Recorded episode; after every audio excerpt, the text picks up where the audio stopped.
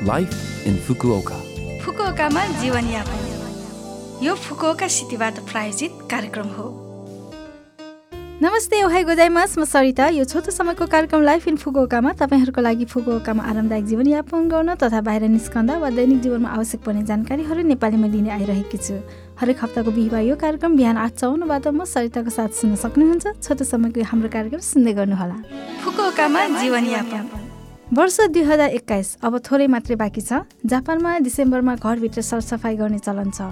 यसलाई जापानी भाषामा ओसोजी भनिन्छ। नयाँ वर्षको दिन भगवान्लाई स्वागत गर्न एक वर्षभरिको फोहोर हटाई सरसफाइ गर्ने काम पहिलेदेखि हुँदै आइरहेको छ। सरसफाइको लागि आवश्यक यसको तयारी र मौसम हुन्। घमाइलो भई थोरै हावा चल्ने दिन सफाइको लागि उत्तम मानिन्छ। धुन पखाल्नमा ठुलो मात्रामा पानी प्रयोग हुने भएकोले ओफुरोमा बाँकी रहेको तातो पानीलाई राख्ने गरेमा पानीको बचत हुनुका साथै मन तातो पानीले हात कथ्याङ्ग्रिनु नपाउने गरी काम छिट्टै पनि गर्न सकिन्छ। बजारमा सरसफाइका लागि प्रयोग हुने विभिन्न किसिमका सामानहरू पाइन्छन् यस समयमा सरसफाइका सामानहरू धेरैले किन्ने भएकोले पसलमा सकेछ भन्नु नपर्ने गरी बेलैमा आफूलाई चाहिने सामानको तयार गरी राखौँ सरसफाइ गर्न मूलतया माथिबाट तलतिर सुरु हुन्छ अर्थात् सिलिङ भित्ता भुइँ। त्यस्तै स्टोर दराज टिभी मुनि आदि पछाडिबाट अघि अगाडितिर सफा गर्ने चलन छ। यसो गर्नाले पहिले सफा गरिएको ठाउँमा फोहोर हुन पाउँदैन। हामी पनि सफा सुग्घर घरमा नयाँ वर्षलाई स्वागत गरौँ। फुकुओकामा जीवनयापन। आज पनि मैले फुकुओका सहरको केही सूचनाहरू लिएर आएकी छु। र पहिलो सूचना रहेको छ विश्व मानव अधिकार दिवस र मानव अधिकार सप्ताहको बारेमा। मानव अधिकार भनेको हरेक व्यक्ति जन्मेदेखि उसले मानव जस्तो जीवन जिउन पाउनेको अधिकार हो। डिसेम्बर दस विश्व मानव अधिकार दिवस हो जुन जापानमा मात्र होइन विश्वको विभिन्न भागहरूमा पनि मानव अधिकारको बारेमा सोच्ने दिनको रूपमा रहिआएको छ।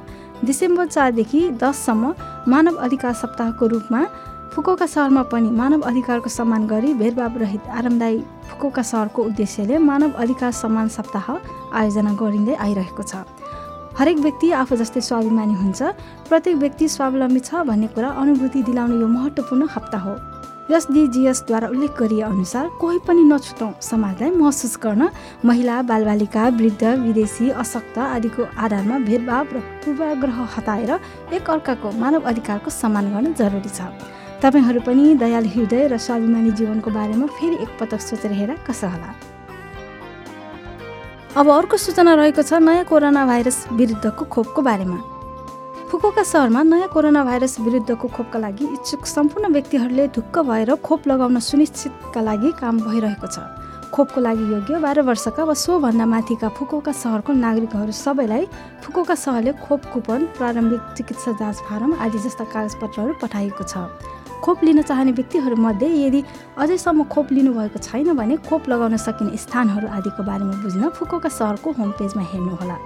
खोप नि शुल्क हो खोपको सङ्ख्या दुई पटक हो तिन हप्तादेखि चार हप्ताको अन्तरालमा दिइन्छ। खोप लगाउँदाखेरि खोप कुपनको कागजमा टाँसिदिने सिल तपाईँले खोप लगाउन सकेको हो भनेर देखाउने महत्त्वपूर्ण कागज हो त्यसैले यसलाई नहराउने गरी राख्नुहोला। खोप सम्बन्धी परामर्श लिन र बुकिङ गर्न सकिने फोन नम्बर रहेको छ जेरो नौ दुई दुई छ जेरो आठ चार जेरो पाँच। फेरि एकपटक जेरो नौ दुई दुई छ जेरो आठ चार जेरो पाँच।